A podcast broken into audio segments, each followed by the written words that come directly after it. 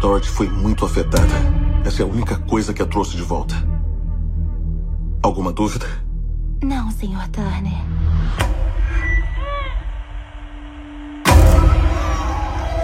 De quem é aquele bebê? Eu fiz alguma coisa errada? Você tem ideia quem você acolheu em sua casa?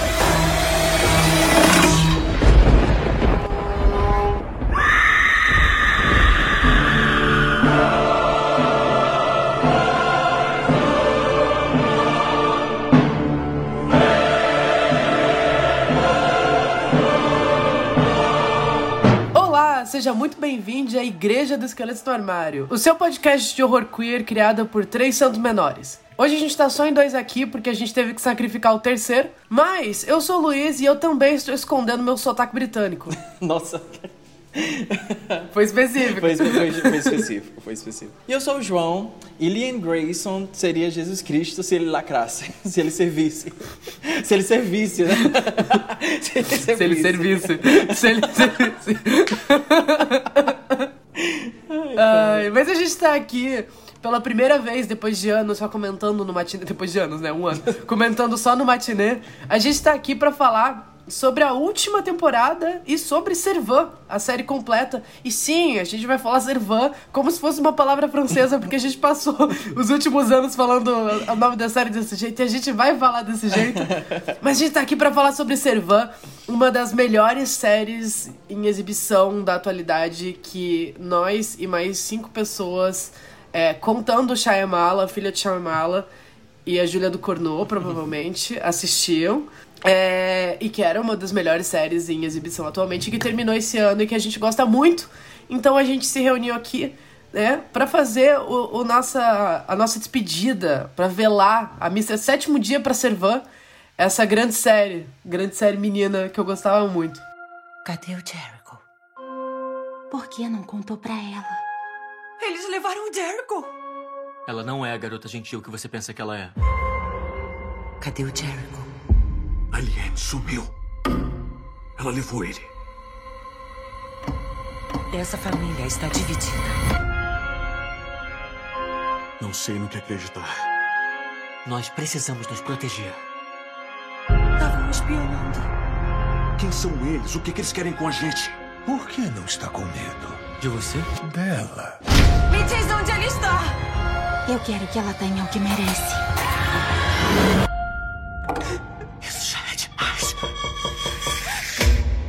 Nada é demais. É, ok, pra gente falar sobre Servan, não é a primeira vez que a gente tá falando sobre a série aqui, como o Luiz falou. A gente já comentou e recomendou num, num matinê, quando finalizou a terceira temporada, só que como agora a série está completa, tá finalizada, o que pra mim isso é um triunfo muito espetacular da série, porque, sei lá, ninguém assiste essa série e ela conseguiu sobreviver por quatro temporadas, quatro temporadas boas e que vão só melhorando a cada ano. Mas para contextualizar, quem não conhece, quem não está familiarizado com a série, ou até quem está familiarizado um pouco, quer, enfim, vou apresentar sobre o que é Servant. Servant foi é o mais recente projeto do M. Night Shyamalan para televisão. A gente comentou um pouco sobre isso no episódio sobre Batem a Porta que a gente lançou há pouco tempo atrás. Ele já fez ah, uma minissérie, Wayward Pines, a, a ótima minissérie Wayward Pines, só teve uma temporada porque era uma minissérie. E depois de alguns anos ele voltou para televisão na Apple TV com essa série, esse projeto. Eu lembro que foi um dos projetos que eles estavam vendendo a Apple TV quando eles anunciaram o streaming da Apple. E teve, sei lá, um evento enorme com os projetos com nomes gigantes que iam estar. Então, tipo, eles divulgaram The Morning Show. E daí lá, a Jennifer Aniston e o, a, Reese Witherspoon, o Steve Carell, pra palestra lá, falar sobre como essa série ia ser gigante, ia ser de high profile, sabe? E eles fizeram isso com quase todos os projetos que, lá do início, sabe, de streaming, que foi os projetos que vendeu o streaming, basicamente, quando ele entrou no mercado. E Servants estava no meio deles. Apesar dele não ter ganhado tanto alcance assim, mas eu acho que pelo menos uma boa parte das pessoas conseguiram, sei lá, ver algum trailer bizarro na época, porque a, a ideia da série é, é muito curiosa, diga-se de passagem. Que a série ela vai seguir esse casal de luto, eles perderam o filho não tinha nem completado um ano, é, muito recentemente, e essa perda é, causou eles a entrar num estado disruptivo de luto que abalou toda a relação deles com entre eles e com o mundo anterior ou exterior.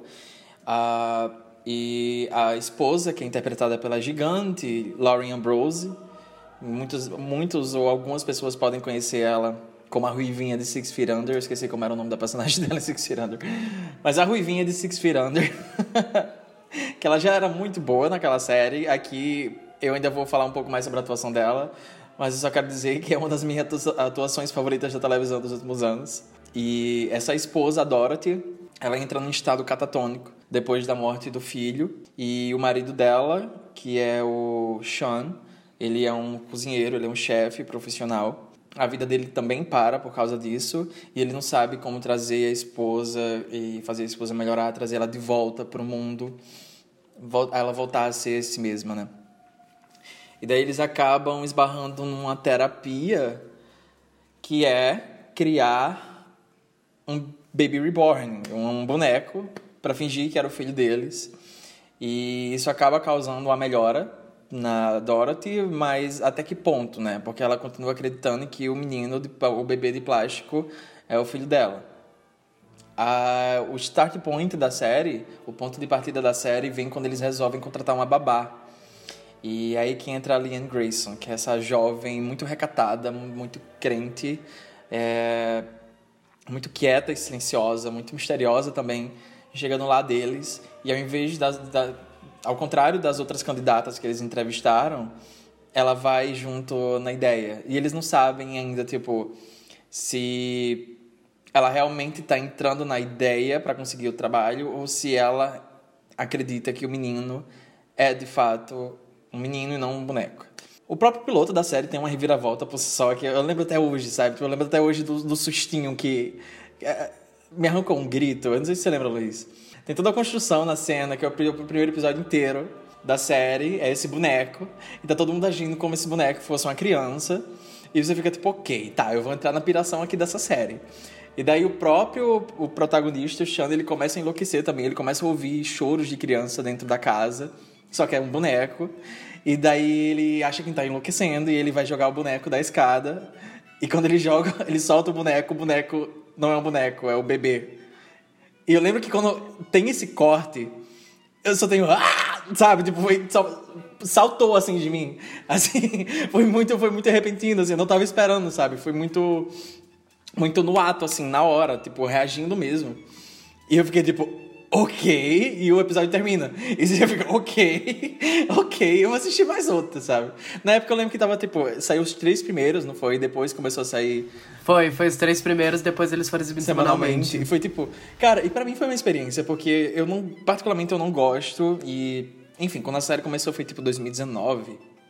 Eu particularmente não gosto de acompanhar a série de meia hora semanalmente. Não sei, é, para mim eu acho um pouco difícil de manter um pouco o interesse e o pique da série, sabe?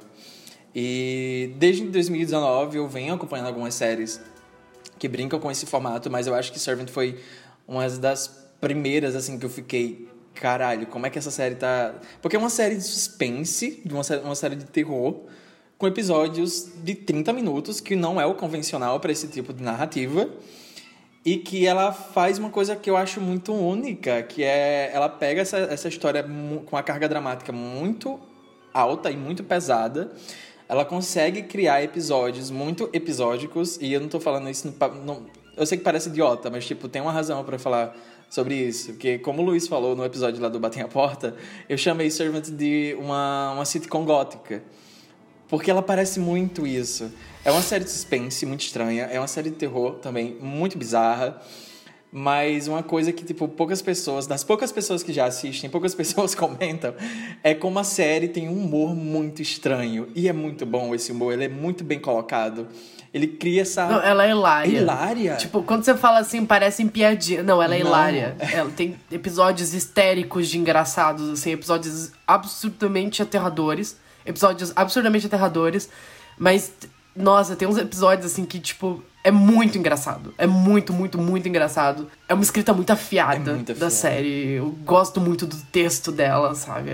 É, bom, é bom. É, Servo, Servo, Servo foi a maior que a gente tinha, sabe? Foi a maior. Foi o retorno de Jesus Cristo. Foi. Sabe, aquela, quando, sabe quando os cristãos, eles falam, tipo, cristões, cristãos, enfim. Eles falam, tipo, ai, que tem toda essa questão, assim, que um dia Jesus Cristo vai voltar, e daí as pessoas, tipo assim, ah, será que as pessoas vão ligar, sabe, quando Jesus Cristo voltar? E daí tem sempre essa coisa, assim, será que as pessoas, elas vão entender que é Jesus Cristo realmente voltando? E assim, ele voltou no corpo de um homem indiano, que é o M. Night Shyamalan. E ele está fazendo filmes, as pessoas ainda não entenderam isso há muitos anos, assim. E... Eu pensei que você ia, ele voltou e ela se chama Liam Grayson, sabe? Mas ele, ela morreu de novo, né? Ai, cara, é o destino dele, sabe? Jesus voltou e ela é linda. E ela é linda. E, e ela serve. E ela serve. Quem disse que crente não se veste bem? Mas, cara, Servan, eu lembro quando Servan estreou, eu lembro dos trailers, eu lembro de ficar empolgado pra série, de ficar esperando ela lançar. Porque, né, quem acompanha o Esqueletos há muito tempo sabe o quão ah, completamente apaixonado pelo Shyamalan eu sou, e eu adorei a minissérie Wayward Pines. É, então eu tava muito ansioso pelo novo trabalho dele na televisão. Pra ver o que ele ia fazer dessa vez, né? Ah, e os trailers eram todos muito esquisitos. Era, tinha uma vibe estranha. E era aquela coisa do tipo: tem um boneco, tem uma babá. E tinha uma cara de que ia- essa série ia por um thriller erótico. Você lembra disso? Tipo, parecia muito que, tipo, eles, eles vendiam a série como se ela fosse virar essa coisa meio de, tipo assim, a babá fatal Sim, na casa. a mão que balança o não parecia que berço, a coisa mais... a mão é. que balança o berço, sabe? Tipo, ela ia começar a desestruturar essa família. O que, assim, acontece. É. Mas de uma maneira totalmente inesperada. E... E ela, é- ela saiu, eu lembro que saíram esses três primeiros episódios. Eu lembro que tem aquele jumpscarezinho no, no piloto, que é quando o, o Sean tira o bebê do berço. E ele sai com o bebê e o bebê bate com a cabeça no, no- na, na ponta do berço. Isso é, é que, assim, você entra já sabendo que é um boneco, mas você pega muito desprevenido por essa porra. Sim. E esse piloto todo é muito, muito bem dirigido. É um dos melhores trabalhos de direção de Shyamalan. Tipo assim, e eu conto os filmes também. O piloto de Servan é muito bem dirigido. Eu lembro que tem tem uns detalhes, assim, que é aquela coisa que o Marco Dutra falou no nosso episódio de Bar Tem a Porta, que o Shyamalan, ele é uma pessoa que ele é um diretor, um artista, que ele tem uma compreensão completa de mise-en-scène, assim, sabe? E de como construir, é, como tudo que tá na tela conta, ajuda a contar a história. Então eu lembro muito de um de um detalhe do piloto que era uma coisa que me chamou muita atenção na época, que foi, acho que eu, eu lembro que eu cheguei a twittar sobre. Não tem como conferir isso. As minha, minha conta dessa época foi banida. Mas. ah, eu lembro de quando eles trazem a Liane pra casa. E eles começam a explicar pra ela tare- a- as tarefas e o que, que eles vão fazer, que é o momento que ainda não revelou que o bebê é o boneco. Ah, tá o, a Dorothy e o Sean num plano. A Dorothy tá na frente da câmera, o rosto dela tá ocupando praticamente a câmera inteira. E o Sean tá meio que desfocado atrás dela, porque ela que é meio que a, a- parte dominante disso ali. É, e a Lauren Ambrose tá olhando diretamente pra câmera, ela tá conversando contigo. E quando cortava pra Liane, a Liane tava pequena. Ela não tava tão grande, sabe, dentro da, da câmera. Então a câmera ficava cortando esse diálogo entre a Lauren Ambrose enorme, engolindo o marido, e a Liane pequena, observando os dois. Ahn, e Servan é muito bem dirigida, sabe? Toda. O Shyamalan não dirigiu a série inteira. É, outras, ele dirigiu alguns episódios, a filha dele dirigiu alguns episódios também. É, a filha dele bem. roteirizou vários dos episódios Ela e ela dirige bem. Ela vai fazer o primeiro filme dela agora, é um nepotismo que eu apoio, da filha de Shyamala, porque ela é talentosa. Ah, e teve também a Júlia do Cornodo, que dirigiu os dois primeiros episódios da segunda temporada, se eu não me engano. Tem inclusive um tweet muito engraçado, se vocês forem procurar na conta do Shyamala, porque ele é bem ativo no Twitter. É, ele postou uma foto no set de Serva com a Júlia do Cornô, falando que eles tinham terminado de filmar os dois episódios da segunda temporada de Servan e que a Júlia tava voltando pra França pra fazer o filme, um filme. Ah, e que ele tava muito empolgado pra assistir. E esse filme viria a ser Titanic, né? Mas é, essas conexõezinhas eu acho divertidíssimas, assim. E eu lembro que a série me pegou muito desprevenido pelo piloto, assim, tipo, o piloto. Ele vai pra um outro lugar que eu não achei que a série iria, quando tem aquele jumpscare do bebê. É, é maluco, e eu lembro que daqueles três primeiros episódios seria a coisa mais estranha do mundo. Eu ainda não tinha entendido qual que ia ser da série. Eu acho que fui até o final da primeira temporada sem Entender. entender qual era da série, Acho que foi o só que na ela tava segunda. fazendo. Eu acho que foi só na segunda que Foi eu só na segunda. entendi o que era a série. Lembra que a gente via junto? Sim. A gente via a gente viu a segunda temporada junto. E eu lembro que ah, em vários momentos a gente começou a se perguntar o que a gente estava assistindo. Porque a gente ainda não tinha pego o tom do humor, a gente ainda não tinha pego o tom do absurdo, ah, qual que era a vibe da série. Então a, a primeira temporada ela é tipo a- a- uma série de perguntas abertas, assim, sabe? Ela joga um monte de perguntas pra você. E eu gosto que a série não propriamente responde elas, eles respondem de maneira vaga. Eles respondem o suficiente pra no final da série você conseguir juntar todos os, os pedaços e ainda ficam coisas sobrando. Mas ainda assim, ainda quando começou a segunda temporada e ela veio com uma dinâmica completamente diferente, eu lembro que a gente tava vendo junto. E eu, sei lá, ali pelo episódio 3, a gente tava assim, cara, o que, que a gente tá assistindo, sabe? Tipo, o que, que é isso? E daí foi só depois que a gente começou a realmente pegar que Servo era uma sitcom. A gente começou a entender a série desse jeito. Foi, eu lembro qual foi o episódio, pelo menos pra mim, eu acho que foi Acho- exatamente. acho que foi o da pizza. Exatamente. Foi o da pizza. Porque o da pizza ele culmina numa coisa, numa sequência super tensa. É todo um plano que eles têm de fazer pra descobrir onde é que a Lien tá, porque ela saiu de casa, ela sumiu e junto com ela foi o bebê. E daí eles descobrem que ela tá trabalhando como babá pra uma família muito rica e que eles moram numa mansão, numa mansão isolada. Então todo o plot do episódio Porque o Sean, ele é é um chefe, um cozinheiro. Então todo o plot do episódio é eles montando uma pizzaria falsa, criando um folheto, deixando lá perto da casa da, dessa, dessa mansão, para que alguma das pessoas da casa, da casa encontrem o folheto, peçam a pizza deles e daí eles infiltrem alguém, um conhecido deles, dentro da casa para filmar e achar a Liene. E é tipo, é histérico, porque tipo, é muito engraçado, é muito idiota. Todo esse plano é muito idiota. Eles, é, metade do episódio é só eles fazendo pizza. É só fazendo pizza. Eles fazendo folheto no Photoshop, sabe? Tipo. Ele- o João falou, não aguento mais fazer pizza. Ele falou, a gente não precisa entregar pra todo mundo. Eles falaram, não, precisa parecer real. Eles realmente. E daí ele começa, tipo, surtar por causa do queijo da pizza, porque a Dorothy fala, não, a gente pode, pra baratear o custo da pizza, a gente pode usar um queijo. Um queijo de qualidade menor. Ele falou, não, mas um queijo de qualidade menor não vai harmonizar tanto com o manjericão. É muito bom. É histérico, é histérico. E o final desse episódio é assustador. É, é demais. Puta merda. Servan foi uma experiência de televisão que poucas séries eu sinto que conseguem, conseguiram fazer assim. Tipo, não, tudo bem, não era televisão, era streaming, sabe? Mas primeiro que sim, eu fico muito feliz que ela conseguiu finalizar. Eu queria mais uma temporada. Eu queria que ela fechasse com cinco. Eu não sei, eu invoquei com isso. Eu não gosto de séries que tem só quatro temporadas, me parece errado, sabe? tipo, duas temporadas é estranho. Tipo, terminar com uma temporada, ok, é uma minissérie. Duas temporadas você fica assim, porra, você falhou, sabe? Três temporadas Mas, assim, ok. três temporadas é, É ok. Quatro- Quatro hum. temporadas é estranho. Estranho. Cinco temporadas, Cinco perfeito. temporadas, ótimo. Seis, ótimo. Sete, ótimo. Oito, ótimo. Nove, hum. Você conseguia fazer uma décima, sabe? Quatro é estranho. Eu queria que ela tivesse tido cinco temporadas. Porque eu veria mais uma temporada, uma, uma temporada inteira só dos Turner na vida mais infernal do mundo, assim. Sim. E, e ela é uma sitcom de terror, como a gente falou. Ela tem. Todo episódio era muito episódico. Você tinha que, tipo, a, a situação rotineira do dia. E daí todo episódio era uma coisinha do tipo.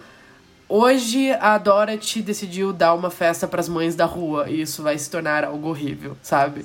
É, hoje a, a- aquele episódio muito aquele episódio muito bom quando eles sequestram a Aliene. Sim. Todo, todo dia, às duas, sei lá, 12 e 25 da manhã, a Dorothy sobe lá e espanca ela. Sim. É muito bom esse episódio. E tinha running gag também de que toda temporada eles revelavam mais um canto da canto da casa. É o novo andar, e sabe? é É o essa novo coisa cenário. da. É, o novo andar, de repente tinha um sótão, de repente tinha. Agora nessa temporada tinha túnel. Não, o, me- o melhor foi porque antes do. O, o, o, o cômodo novo da casa que é revelado na quarta temporada é todo um apartamento depois do porão. Você conhece o porão da casa por três temporadas, tem várias cenas lá, só que eles nunca mencionam que tem um apartamento reserva, assim, tipo, lá embaixo pra hóspede, sabe? Quem nada- tava morando lá que tava tão decorado? Sim. é bom. E essa coisa também de ser uma sitcom de terror, que eu acho que é a, a parada mais pontual de, tipo, ser muito episódico, que é algo que eu gosto, que séries sejam episódicas, sabe? Tipo, eu não gosto muito dessa coisa de. Ah, é uma, não é uma série, é um filme de 10 horas, sabe? Não, seja uma série. Aprenda a usar o formato televisivo, sabe? O formato televisivo funcionou há muitos anos e funciona ainda por uma série de motivos. Eu gosto quando séries brincam com o formato. Séries narrativas, que não são procedurais, brincam com é, o formato televisivo, o formato de lançamento pra contar suas histórias, assim. Eu acho muito rico quando séries conseguem fazer isso. E eu acho que Servant era uma série que você conseguia sustentar semana a semana exatamente por isso. Eu não sei se ela teria um valor, é, se ela tem um valor de binge watching muito bom, porque eu sinto que tem coisas que você perderia no meio, assim, tipo de assistir tudo de uma vez só, algum detalhe ou algum episódio muito bom que acabaria passando despercebido.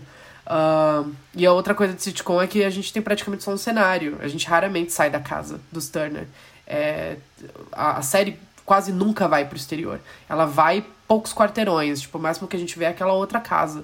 Mas eu gosto, e eu gosto muito disso, que tipo, é um terror, uma série de terror megalomaníaca sobre cultos e fim do mundo e um monte de coisa e tem coisas muito gigantes acontecendo na série, sabe? Todo o lance da da igreja e o que é revelado que é sobre sobre o que é a igreja nessa última temporada, que eu achei muito interessante eu fiquei um pouco com, conflituoso, mas no final eu acabei percebendo que eu gostei.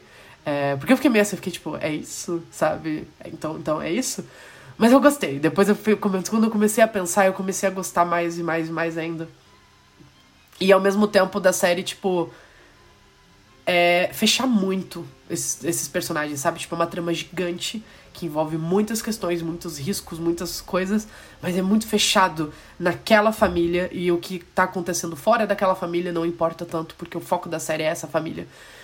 É muito bom. É muito bom. Nossa, é. Eu acho que uma das minhas, coisas favoritas dessa série é justamente esse, essa experimentação com o gênero, a televisão como gênero e como formato e a maneira que a série ela vai brincar com isso e abraçar isso. Justamente do jeito que você estava falando, que ela era muito episódica, eu, eu acho que ter tantos cineastas que trabalham normalmente com filme, com cinema, trabalhando nessa série, além do Shyamalan, além da filha dele, que começou a trabalhar através dessa série, Amamos Nepotismo, além da Julia Ducournau, tem também, teve também, quem dirigiu alguns episódios dessa série também foi a dupla lá do, do Boa Noite Mamãe, que, que é também do The Lodge. Eles, inclusive, dirigiram o último episódio da série. Tem outros nomes bem interessantes, alguns nomes que eu fiquei, tipo, meio olho aberto, sabe? Tipo, opa, peraí, sabe? Quero saber quem foi que dirigiu isso aqui. Porque por mais que a série ela tenha muito a cara do Shyamalan, principalmente por causa do piloto, porque, enfim, o piloto da série ele dita muito qual é o visual da série, qual é o tom da série. E como o Shyamalan que dirigiu o piloto, ele estava ativamente é, envolvido na produção, às vezes no roteiro também. É, a série toda tem um pouco da cara dele, mas ao mesmo tempo eu acho que ela é tão episódica nesse sentido que cada episódio era uma experimentação diferente. Então você conseguia ver muito um, um olhar afiado no, na artesania uh, de se fazer cinema, no caso, de se fazer televisão, mas tipo no audiovisual mesmo, sabe? E é, eu acho que tem essa liberdade para esses próprios diretores brincarem é, com câmera, com cenário, com iluminação, edição. É, tanto que a série tipo, é muito rica nisso, é, é absurda a série, ela, ela, é muito bem filmada, ela é filmada até o talo, assim. Cada palavra do roteiro assim é filmado de um jeito muito rico e que transpõe muitas camadas em tela, sabe? Que no roteiro, nas palavras, não estão lá. Mas do jeito que eles são filmados, do jeito que eles são enquadrados, é fascinante. De verdade. Eu gosto muito de um. Um dos melhores episódios da série, inclusive, foi esse, o penúltimo da, quarta, da última temporada, que foi dirigido pelo, pelo Shyamalan também.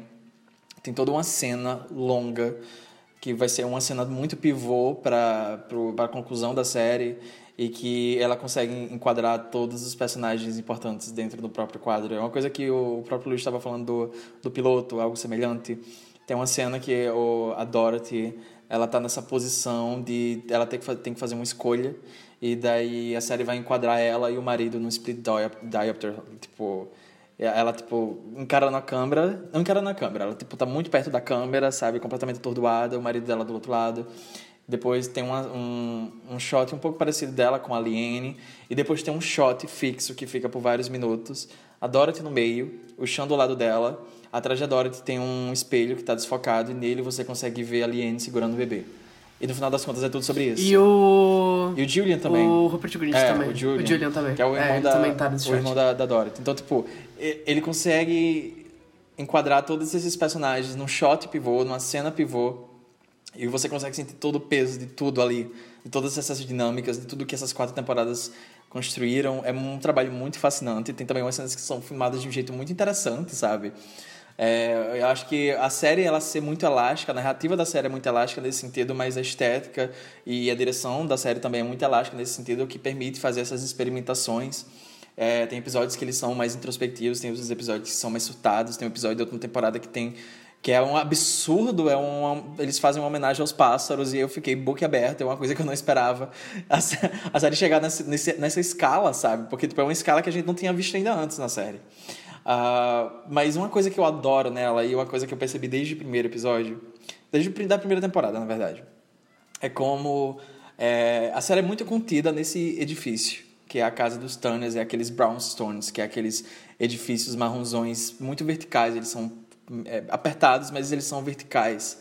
Eles são colados um no outro e se passa nesse bairro da Filadélfia, porque enfim, Shyamalan tem que se passar na Filadélfia. É, e como a série é muito contida dentro desse apartamento, é, para eles darem contexto e darem emoção e darem escala para outros eventos e para coisas que vão ser importantes para a série, mas que estão se passando fora, eles usam muito dos aparelhos tecnológicos, do, da televisão, do celular, notebook, chamada de vídeo, é, jornal. A Dorothy, ela é repórter, então, tipo, o emprego dela tá muito em evidência, sei lá, por três temporadas, na última rola umas coisas e não vai tanto, mas inicialmente é, é uma chave muito importante para você ter uma escala dos eventos e de coisas que vão ser chave para tal episódio. E eles usam isso de uma maneira muito interessante. Eu acho que é uma coisa, é um exercício narrativo muito rico e que é uma coisa que, sei lá, eu tô dando essa referência porque é algo que eu tenho mais afinidade, é um exemplo que eu adoro. E eu cito sempre que a gente fala sobre esse exercício de suspense, etc. Que era a maneira que o Romero filmou o A Noite dos Mortos Vivos, que é um filme de baixíssimo orçamento. Ele precisava dar essa escala para essa situação que estava acontecendo.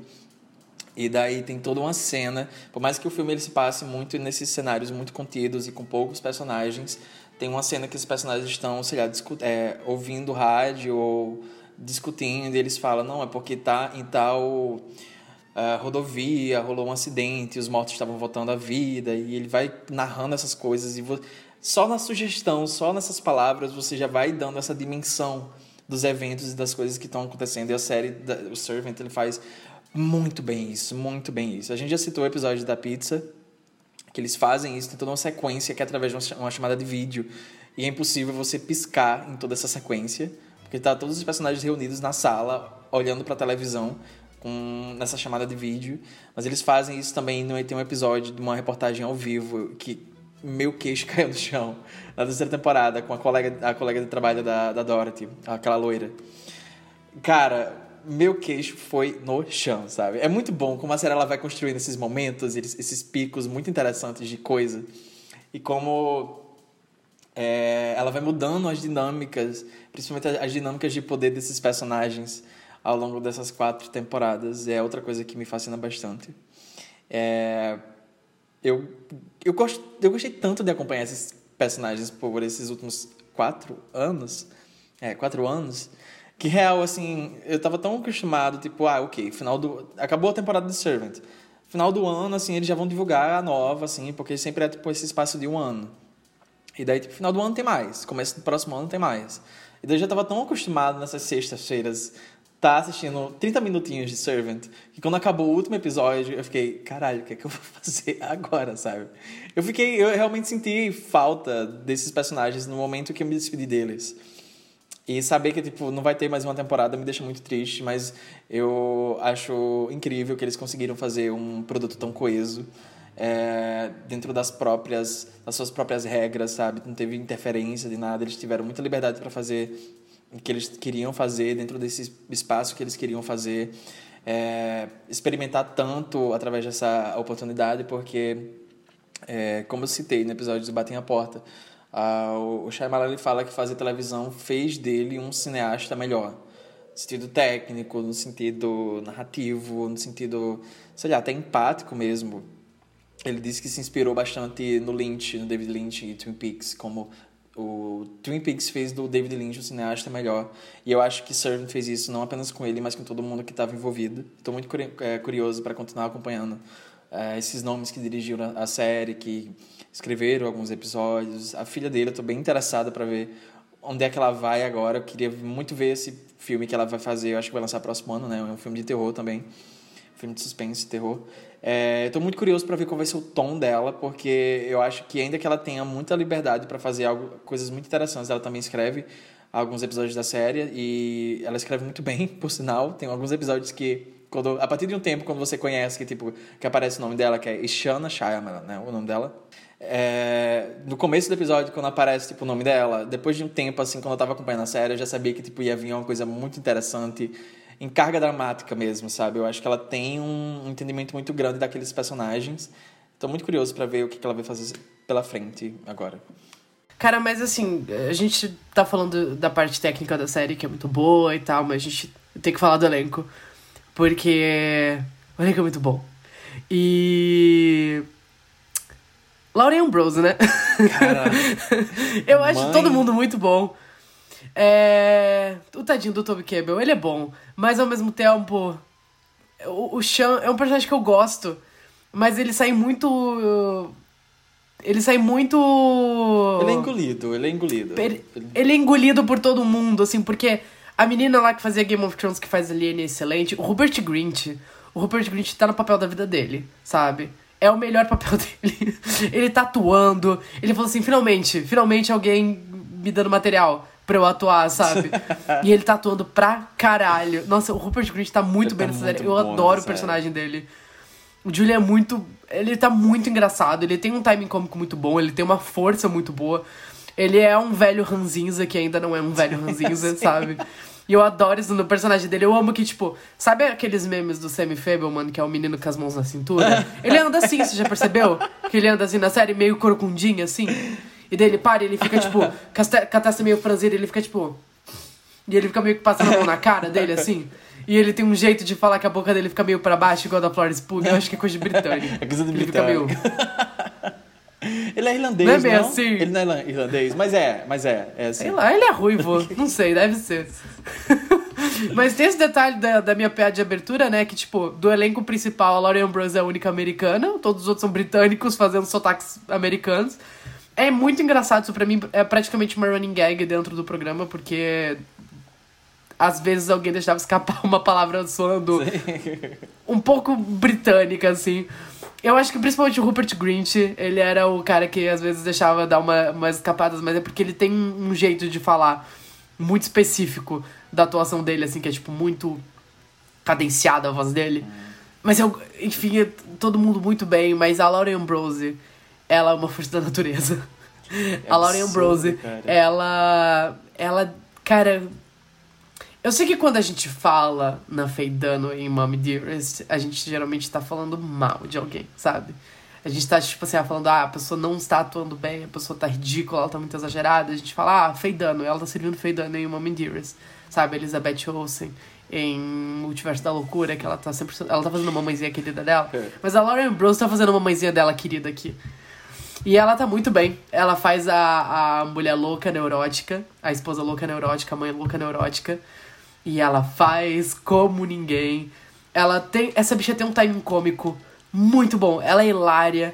E ao mesmo tempo ela é o coração da série, sabe? Tipo, tudo bem que a, a, protagonista da série tecnicamente é Eliane, mas.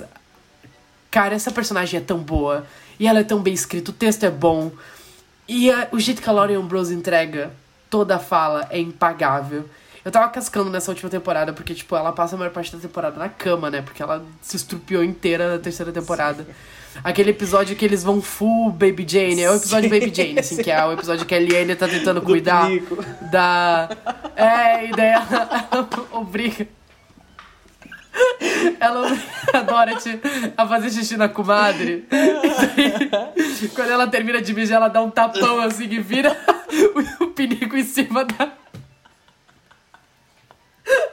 muito bom. Esse episódio é muito bom. É ele é Baby Jane por 30 minutos, assim. Essa temporada foi uma loucura, porque todo episódio, tipo, teve um episódio de Halloween, aí teve um episódio dos pássaros, assim. Do aí teve um episódio de. Baby Jane, do zoológico, sabe?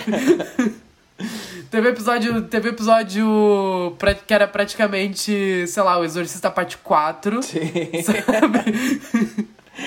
Ai. Olha, grande série, grandes momentos. Eu sempre ouvi falar, eu sempre ouvi o pessoal falando de Six Feet Under e falando dessa atriz, eu nunca tinha visto nada dela.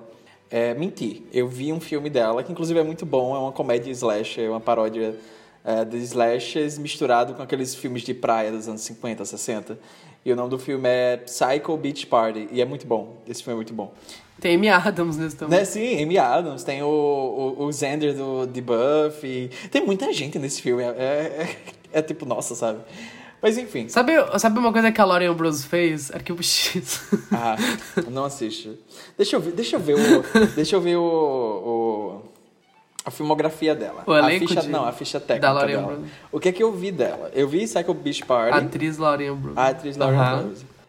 Cara, eu só vi eu só vi Psycho Beach Party e eu vi tipo muito recente, tipo, sei lá, 2020. Eu já vi Six Feet Under, eu quero deixar isso claro aqui. Eu já assisti Six Feet Under. Ela, eu adorava a personagem dela. Six Feet Under eu comecei a assistir no meio da pandemia. Tenho que voltar, inclusive. Mas, ou seja, quando eu assisti Servant, eu não conhecia a Lauren Ambrose. E eu via que o pessoal falando muito bem dela em Six Feet Under. Era, tipo, duas coisas que eu via o pessoal falando muito bem de Six Feet Under. Sempre. É, tipo, essas duas coisas. Que a Lauren Ambrose era muito boa, porque era, sei lá, a única referência de, tipo, coisa que ela tinha feito, que todo mundo tinha assistido, assim, grande, assim, era Six Feet Under. E todo mundo falava, ah, a Lauren Ambrose era muito boa. E, sei lá, o final da série, que todo mundo sabe basicamente como é, porque todo mundo fala do final da série. Mas. E sexo gay? Ah, é sexo gay. É. Que você provavelmente em algum momento da sua infância procurou Six Feet Under gay sex no YouTube pra ver alguma das cenas. Cara, só que eu fiquei muito surpreso com a Lauren Ambrose quando eu tava assistindo essa série. Porque é uma personagem muito rica, é uma personagem muito complexa, e eu acho que ela cria uma performance muito complexa, que eu não consigo ver. Tipo, tem muitas atrizes boas, a gente sabe que tem muitas atrizes boas e que a gente consegue, tipo, ver ecos de, sei lá, de, sei lá, Fulana, que teve uma, uma, uma performance neurótica também, de uma personagem que era meio louca e, enfim, whatever, tipo, ok, tem atrizes boas que conseguem fazer isso. Mas eu acho que o jeito que a Lauren Ambrose rouba esse papel pra ela mesma é absurdo.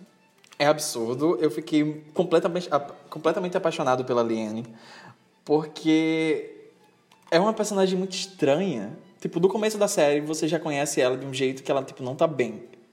E eu acho que seria muito, muito fácil cair num caricato de gente louca só que eu acho que ela aproveita muito bem a dose de humor que a série tem pra criar complexidade pra essa personagem, pra ela só não ser, sei lá, tipo essa biruta, ou picar-pau biruta por quatro temporadas. E tem esse carrossel de. essa montanha russa de, de emoções da. que a. Mas a Dorothy eu gosto porque, tipo.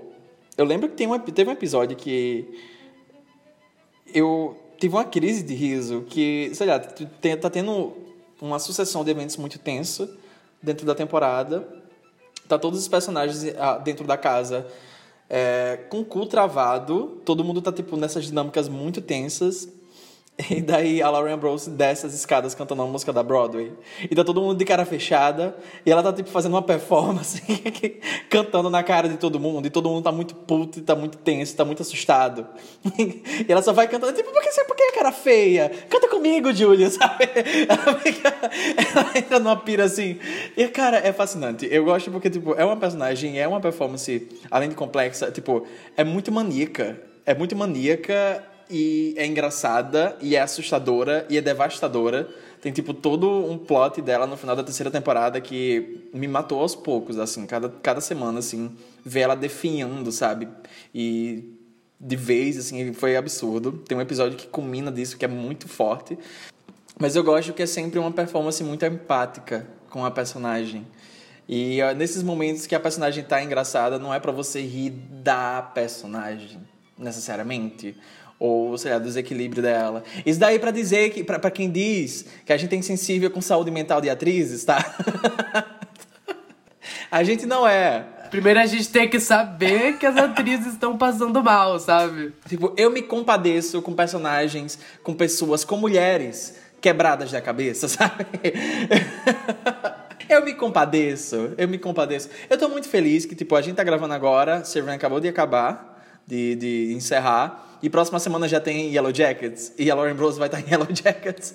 Então, tipo, já tô, Sim. já tô amando, sabe? Tipo, não vai ter tempo de eu sentir saudade dela. Eu vou sentir saudade de todo mundo. Eu vou sentir saudade até do, do Sean também. Porque apesar do Toby Cabell ser, tipo, tipo, ele não é ruim, ele é bom. Beleza que ele era engolido por todo mundo, mas eu acho que o, o Sean era um personagem muito pilar da, da, daquela dinâmica. Eu acho que tudo desmonaria se não tivesse ele. É, e eu acho que ele dá uma... Ele, eu acho que ele entrega pra aquela dinâmica, porque, tipo... Ele é muito personagem neutro, mas ainda assim o ele é engraçado às vezes, sabe? Pelo jeito dele.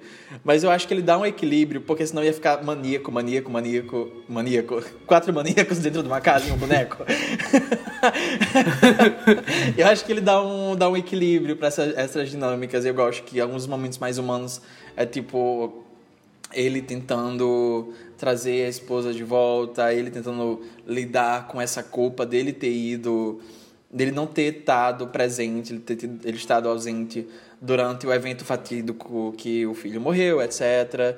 Eu acho que tem uns plots bem interessantes. Eu lembro que na primeira temporada tem todo aquele plot, né, de quando a Dorothy chega na casa, que ele perde o paladar e daí ele fica com as feridas, ele fica encontrando farpa de madeira dentro da pele, assim, puxando, e ele perde o paladar, e a mão, a mão dele queima, e vai acontecendo só desgraça com ele. Eu, eu acho um plot de body horror interessantíssimo. Que é outro ponto, sabe? Tipo, eu acho que a série ela vai pra, ela brinca com tanta coisa que eu já tinha esquecido. Tipo, a primeira temporada tem todo esse plot de body horror. Na quarta temporada tem toda essa coisa de rivalidade feminina, Baby Jane, sabe? Whatever happened to Baby Jane. Eu acho que a série vai passando por todos esses, esses momentos. Tem tipo um episódio de Home Invasion que é assustadores pra caralho. É, tipo, ela vai caminhando por esses caminhos muito absurdos e muito dissoantes, mas eles conseguem fazer isso de uma maneira muito coesa. Eu acho que talvez pelo, pela construção do tempo. Eu acho que essa série ela só funcionou do jeito que funcionou porque os episódios eram curtos. Porque é tipo essas, essas experimentações rápidas de coisa. Eu jamais senti que Servant tava abusando da minha paciência. O que é engraçado porque, tipo... Da boa vontade. Da boa vontade, sabe? O que é engraçado porque, tipo, essa é uma série que ela ela demora muito pra responder as suas dúvidas e às vezes ela nem responde. E eu acho que é uma das maiores críticas que eu vejo no geral pra série é porque o povo diz que tipo ela se enrola muito, entre aspas, ela se enrola muito. Mas eu acho isso um argumento muito muito burro, desculpa, sabe? Eu não quero ser pedante, não, Não, que... eu acho também, é porque, tipo, não, na verdade você não entendeu qual que é a vibe da série. Ela não tá enrolando, na verdade, ela é isso. Até o final ela foi isso, sabe? Tipo, Uhum. a, a resolução da série vem dois episódios pro final sim, dela. Sim. E ainda assim eu achei muito satisfatória. Eu achei muito satisfatória. Não, sim, não achei corrido. Não achei corrido, tipo. Eu eu achei um pouco corrido, na verdade. Um pouquinho. Mas é, ainda assim, ela funciona, sabe? Tipo, o arco dela é muito bem estabelecido. Cada temporada tem um arco também. Sim. Pros personagens, assim, tipo, muito bem estabelecido. E a, a pira da série era essa, né? Tipo, brincar, fazer cada episódio uma situação infernal na vida dos personagens, como que eles vão passar por isso, sabe? Ao mesmo tempo que eu acho que essa ambiguidade ela casa muito com a série, porque no final das contas a, a série é sobre fé. Acho que daria pra fazer um vídeo, tipo, uma coisa meio Jamie Lee Curtis, It's About Trauma, só que tipo, It's About Fate. Com todos os projetos do, do Shyamalan. It's About Fate, Do sabe? Tipo, é tudo, so- é tudo sobre fé. O Shyamalan adora conversar sobre fé. Mas eu acho que, que Servant é um dos projetos que ele estava envolvido, que ele mais conseguiu executar bem. Tipo, eu acho que Sinais e, e Sinais e Servant, principalmente. Eu gostei de Batem a Porta, mas Servant eu acho que é muito melhor. é, mas o jeito que ele fala sobre fé, porque, tipo, a série, ela, ela anda, ela caminha muito nesse espaço de incerteza, ela nunca confirma coisas pra você. E ela tá se desconstruindo o tempo todo. E no final faz muito sentido porque a, a série é sobre fé, a manifestação da fé, a fé como uma prisão, ao mesmo tempo que a fé como uma ferramenta de emancipação. E é, eu gosto que, tipo, tudo casa muito nessa, nesse caminho, assim, de é, manifestações da fé mesmo, sabe? Tipo, é, se você acredita, é, essa sua visão de mundo realmente vai pode manifestar certas coisas e vai desde a toda essa construção. Eu gosto muito desse arco da Liane, principalmente. É uma das personagens mais cante que eu assisti na televisão nos últimos anos. E eu gosto porque, tipo, você no começo da série você não diria que ela ia ser cante. Só que ela vai sendo cante. E você vê que o processo dela de cantificação. Cantificação. Cantificação. De cantificação. E você vê que o processo dela de cantificação se dá por quanto o cabelo dela tá enrolado. Porque começo da série. É verdade. Não é? Eu não tinha percebido isso. No começo da série, é tipo o cabelo dela reto, Mona Lisa, sabe? Tipo, no meio, sabe? Completamente reto. E daí ela, tipo, Carrie é estranha. No começo de Carrie é estranha. E, tipo, essa garota tudo super travada, misteriosa, etc. E daí vai tendo todo esse processo dela de autodescoberta e emancipação da fé dela. E daí ela vai ficando meio que essa wild card, sabe? Essa carta coringa. Você não sabe qual vai ser o próximo passo dela e ela vai abraçando esse, esse lado dela. E ela vai ficando mais fogosa, ela vai, ela vai dando em cima do Julian, ela vai, tipo, se permitindo fazer coisas e se dando esse poder, abraçando esse poder que tá inerente dela. E o cabelo dela vai ficando mais enrolado e mais ondulado, sabe? e ela vai ficando muito candy, cara. Eu, fico, eu fiquei passado. Tipo, essas duas últimas temporadas, todo episódio eu tava terminando gritando Liane! Liane Grayson, the woman that you are, sabe? Cara, o episódio que entram três da igreja pra tentar matar ela. É, é- e daí ela. é, Cara, ela mata os. Ela mata os três, né? Só que, cara, quando a. Ela, eu acho que ela dá uma facada numa das meninas e ela começa a se. se arrastar pelo chão. E daí tem aquele shot por cima, que é muito Sim. bonito. E ela vai, tipo, com a mão na porta ali, ele só pega e bate a porta na Sim. mão dela. Cara, que É filha da puta. bom. É muito bom. Ela é uma filha da puta. E ela vai ficando cínica e sádica, sabe? Sim. Ela vai ficando pior e pior e pior e pior ao passar da série, sabe? É. muito bom que, tipo, ela, ela percebe que ela, todo mundo na casa dela, tipo, começa a ter medo dela e dela tá transando com o Julian. Aí tem aquela cena que ela senta no Julian e ela fica, você tá com medo de mim? Sabe? Você tá- Sério, eu me inspiro você, nela. Você parece tenso, Eu sabe? me inspiro nela. Eu me inspiro nela, de verdade. Assim. Ela indo, elas, eles depois de brigar, elas no quarto falando assim, eu te espero no quarto. Muito bom, cara. É muito Cara, bom. ela literalmente eu, sabe? Quem é Amy Dunne, sabe? Ai, é muito bom. Eu, uma coisa que eu adorei nessa quarta temporada é aquele episódio que eles desconstroem tudo. Que é o episódio que o tio, o tio da igreja, o velho da igreja, vai contando, tipo, não, tudo isso aí tem uma tudo isso que vocês experime- experimentaram tem uma explicação lógica. E ele vai desconstruindo todos os eventos da série. Não, mas teve tal. Como é que você explica tal coisa que aconteceu ali na temporada tal? E daí ele fala, isso, aconteceu foi isso. E tipo, é a coisa mais idiota do mundo. E é um episódio inteiro. Nossa, antes eu da tava conclusão. assistindo. Esse, esse episódio eu tava assistindo assim, tipo, me tremendo assim, Eu falando, também, é isso. eu também. Então é isso. Mas se assim, se, se realmente fosse isso, Eu ia adorar. eu ia gostar também. Eu ia adorar. Sim, sim. Eu ia adorar também. Eu tava já. Mas eu tava tipo assim, sabe? Eu tava me tremendo inteiro. Eu tava assim, mas espera, o vidro quebrou. O vidro quebrou, sabe? o vidro quebrou. A câmera sozinha, não tinha ninguém olhando. Cara, é muito. A série faz um gaslight. Ela faz é um gaslight episódio inteiro você. de gaslight. E ainda assim, tipo, Ela não- começa a te tirar de maluco. E ainda no final das contas, tipo, tem como você abraçar esse episódio como, tipo, a conclusão da série? Porque ela nunca se confirma. Sempre tem esse espaço de, de dúvida e eu acho que isso casa muito quando você vai discutir sobre fé, sabe? Sempre vai ter esse espaço cinzento, essa área cinzenta, que você nunca vai conseguir chegar num consenso. E eu acho isso sensacional. Mas eu gosto muito da perspectiva da Aliene com isso, porque pra mim a Aliene é uma personagem muito queer. E não é só porque ela tem mommy issues, que chega num ponto ridículo, sabe? Tipo, é muito, é muito queer. O jeito que tipo, é a, a relação dela com a Dorothy, ela vai ficando cada vez mais, tipo, implorando pela at- atenção da Dorothy e pelo afeto da Dorothy. E tem um ponto, assim, que, tipo, a Dorothy não consegue nem olhar mais pra ela, sabe? A hora a Dorothy despreza ela e ela só tá querendo ser, tipo... Ela só tá querendo afirmação. Ela só tá querendo chamar ela de mãe e a Dorothy responder filha, sabe? Ela só quer isso. E eu acho que nessa quarta temporada chega num ápice muito queer. Mas no geral eu gosto da perspectiva da Liane sobre fé. Porque essa personagem que vem de uma criação muito. é, muito, é, muito rigorosa E é uma criação religiosa e etc. E ela cresceu nisso. E quando ela vai quebrando essas amarras da fé e ela. Dessa... E o pior que, tipo, não é nem fé, porque eu não acho que é nem como se ela tivesse abandonando a fé dela. Eu acho que ela abraça a própria fé para conseguir emancipação e autoafirmação. Ela abraça a própria Ela monstruosidade, abraça né? a própria ela... monstruosidade, sim. E Porque o que a igreja estava tentando fazer era conter Sim. essa monstruosidade. É quando ela abraça essa monstruosidade que ela é finalmente liberta, sabe? sim, E é quando ela finalmente consegue ter o que ela quer no final, assim, tipo, mesmo que o final dela não seja feliz, entre aspas, entre parênteses, né? Ah, a- aspas, no caso, entre aspas, ainda é um final forte pra personagem por causa disso, assim, eu não acho tão eu não achei tão amargo, eu achei até bonito, sabe? O jeito que ele acaba concluindo isso. E tem a gagzinha final que é muito escrota. cara, é Mas, escrota, enfim. é escrota, é escrota. É escrota, eles foram muito pau no cu. Mas enfim, continua, desculpa te interromper.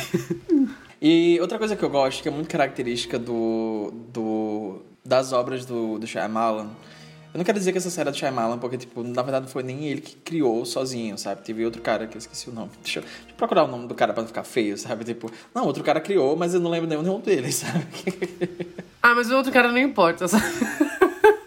Você sabe o nome dos criadores de Yellow Jacket? Não, é a série que a Karen Kusama dirigiu o primeiro episódio e ela produz. A série da Karen Kusama. Tá, tá aqui. Foda-se. É, pior que eu não sei nem falar o nome dele. Enfim, um ca- outro cara criou essa série, só que o Shyamalan... O Shyamalan, ele... Jesus Cristo, seu JC. Mas é, no final das contas, uma coisa que todas essas obras do Shyamalan têm em comum é que tipo, elas centram principalmente em dinâmicas em pessoas ligadas por afeto, seja, sei lá, família, irmãos, casal, pai e filho, etc. É, quase sempre é família. Mas é, essas famílias estão com essas dinâmicas é, descarrilhadas e disfuncionais e através desses processos meio traumáticos e extraordinários eles acabam encontrando redenção ou como foi que você, falou no, no, no, no podcast Batendo? Revelação. Revelação, isso. As situações extraordinárias fazem os personagens, obrigam os personagens a ter um momento de, De revelação. revelação. e autodescoberta. Sim.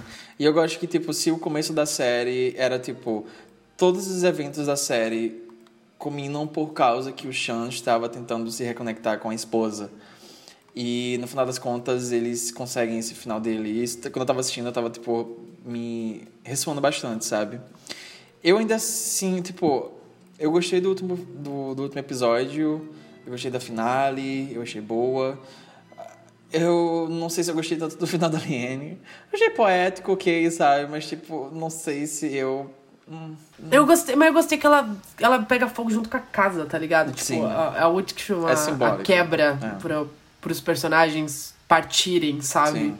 Pros personagens poderem seguir em frente. Tipo, a casa não é só ali, a casa precisa ser destruída também. Uhum. Sim. Eu, e eu gostei muito daquela cena dela botando a musiquinha na vitrola e ela dançando, sabe?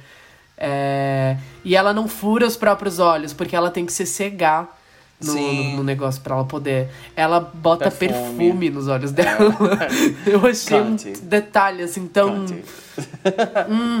é bom, cara. Minha mãe, sabe? Ao mesmo tempo que eu achei muito é, devastador. Tem toda essa cena e, tipo, tá sendo poética, etc. E daí o fogo consome a vitrola e a música para e a Liane sai do torpor dela e é tipo aquele momento final de agonia. Me lembrou muito Saint Maud, o final de Saint Maud. É, Só que bom. é bom. É bom, Não sei. Eu acho que eu prefiro o final de É? Saint Maud. Eu acho que eu prefiro o final de Saint Maud. Mas, tipo, pro filme de Saint Maud eu acho que faz mais sentido. Não sei, não sei se eu gostei tanto do final da Liana. É porque eu gostava muito da Liana, não sei. Eu queria, eu queria que o mundo tivesse acabado e ela fosse responsável, sabe? No final das contas é a mesma discussão do final de Bater a Porta, né? É impressionante isso. É. É a mesma discussão. é, Você queria que estivesse dando um tiro no bebê. As pessoas falando, nossa, ia ser um final muito melhor. Ah, mas tivesse ela dado um jogou o bebê no bebê fogo, do- sabe? A gente viu o bebê pegando fogo. Nossa, eu fiquei chocada que aquele bebê não era de verdade, tá? Ai, cara, absurdo, Isso me pegou. Né? Absurdo. É, Mas enfim, ou talvez o bebê tava no túnel, sabe? Ninguém tirou, então o bebê morreu também. Quem sabe? Quem sabe? Quem tem as respostas? Ninguém.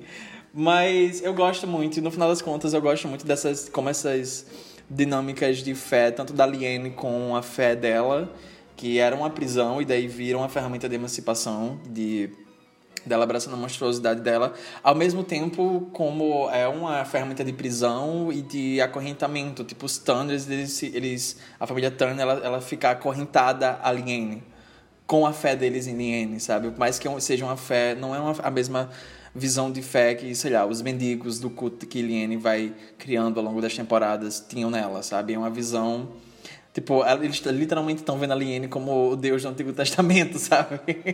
tipo, não, a gente não pode deixar a Liene puta, sabe? Senão ela vai transformar o bebê em boneca de novo. Senão o Sean não vai conseguir o contrato na televisão, sabe? Senão a Dora não volta a andar. é absurdo, cara. Tipo, é muito. Uhum. vai muito nessa beira, sabe? Vai muito nessa beira. Eu gosto. Eu não sei. Eu, eu gosto quando ela, ela mandando os mendigos embora, ela fala: Vão, vou pelo mundo e espalhe minha palavra. Jesus Ai, if, if he's late, if sabe? Late. Cara, você se lembra... Eles são os apóstolos dela, Sim. sabe? É muito bom. E eu também. E eu era um deles. E eu era um deles. Como é que ela... E a gente tá aqui para espalhar a palavra dela. Eterno em nossos corações. Como é aquela copy-pasta que é tipo assim, se a Liane Grace não tiver cinco fãs no mundo, eu sou um deles. Se a Liane Grace não tiver nenhum fã no mundo, eu não estou no mundo, sabe? se o mundo inteiro é contra a Liane Grace, então eu sou contra o mundo. Eu lembro que todo episódio que acabava, a gente só mandava mensagem pro outro escrito Liane! Ai, cara, eu vou sentir falta. Eu vou sentir falta dela. O que vai acontecer agora? O fim. Eu não quero perder meu filho de novo. Coisas estão em declínio. Ela tem que ir. A casa está cheia de pragas. Ela é como um pé que entra na sua pele. Essa é a minha casa. Essa é a minha família. E eu não vou deixar você me tirar deles. Mas enfim, pessoal, esse foi o nosso episódio especial sobre Servan, ou Servant, como você quiser chamar, servo, serviçal, sei lá. É, a nossa ode ali, Anne Grace, o Marco Jesus Cristo, a voz de Jesus Cristo, mais bonita que Jesus Cristo. É, a crente que prova que crente pode se vestir bem. Enfim, esqueletos no armário, arroba esqueletos gays em qualquer rede social. Uh, você pode conferir o nosso site também, que é esqueletosnormário.com. Se você gostar do nosso trabalho e quiser apoiar a gente, é apoia.se barra esqueletosgays. E você pode me seguir no Twitter também, se você quiser me encontrar em alguma rede social. É escrabroso no Twitter. É, e arroba Machado no Instagram. E eu tenho no Instagram também um perfil que eu gosto de postar minhas mídias físicas, meus vinis, meus DVDs, que é arroba Coisas. E eu sou o João. Se vocês quiserem me achar no Twitter, arroba JON3TO. No Instagram, arroba João Neto, 89. E eu tenho uma conta profissional de posts, eu sou designer, eu faço posts de filmes. Se vocês quiserem dar uma focinha, engajar Engajem, por favor. É arroba design, tanto no Instagram quanto no Twitter. Bom, agora a gente vai rezar um Pai Nosso. Missa de sétimo dia de ser Ai, cara. Pai Nosso. Deem as mãos. Eu tava tentando lembrar de algum louvor pra cantar. Deu branco agora. Aquele, sabe aquele gatinho? Eu só sei que é daquele gatinho, sabe? Qual? Que era aquela gatinha que, que as pessoas baixavam e ela cantava em autotune. Que ela fala, alma canto a ti, Senhor. Grandioso és tu. Grandioso és tu. Que ela não se assim gelado. Grandioso és tu. Ai, que saco. Eu só sei essa parte por causa daquele vídeo.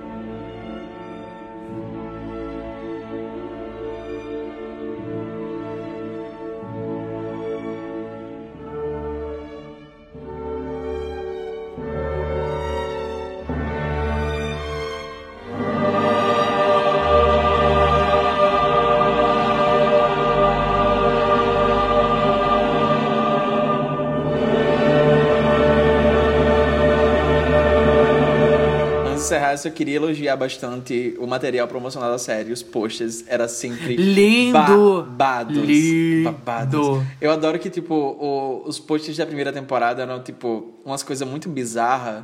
Era, tipo, duas mãos segurando os pés de um bebê, tipo, aquelas fotos de recém-nascido, sabe? Aham. Só que era uma coisa muito estranha, porque o jeito que é iluminado o jeito que é colocado parece, tipo, uma coisa que é uma foto espelhada no meio. Um, tipo um teste de Rorschach, Rorschach sabe? E Aham. era muito bizarro. Eu acho que, tipo, já chamava atenção, mas eu gosto que vai ficando cada vez mais cante, mais e mais criativo ao longo das temporadas. Tipo, tem, eu acho que a segunda temporada tem todo aquele ensaio, que é eles no berço, com aquele papel de parede do quarto de Liane no fundo, e eles estão posando, sabe? Então, tipo, sei lá, a Dorothy no chão, com as pernas de lado, e ali... Ai, é muito, é muito, é muito cante, é muito cante, eu adoro. Nossa, e esse, esse da quarta temporada, que é uma pintura renascentista, Ai, com a Aliene com o bebê, e daí eles, eles se segurando nela e todo mundo Sim. gritando, é tão bom. Ai, ela como se fosse um anjo. É um anjo, sogra. Olha as asas. Ai, cara, eu vou sentir falta, sério.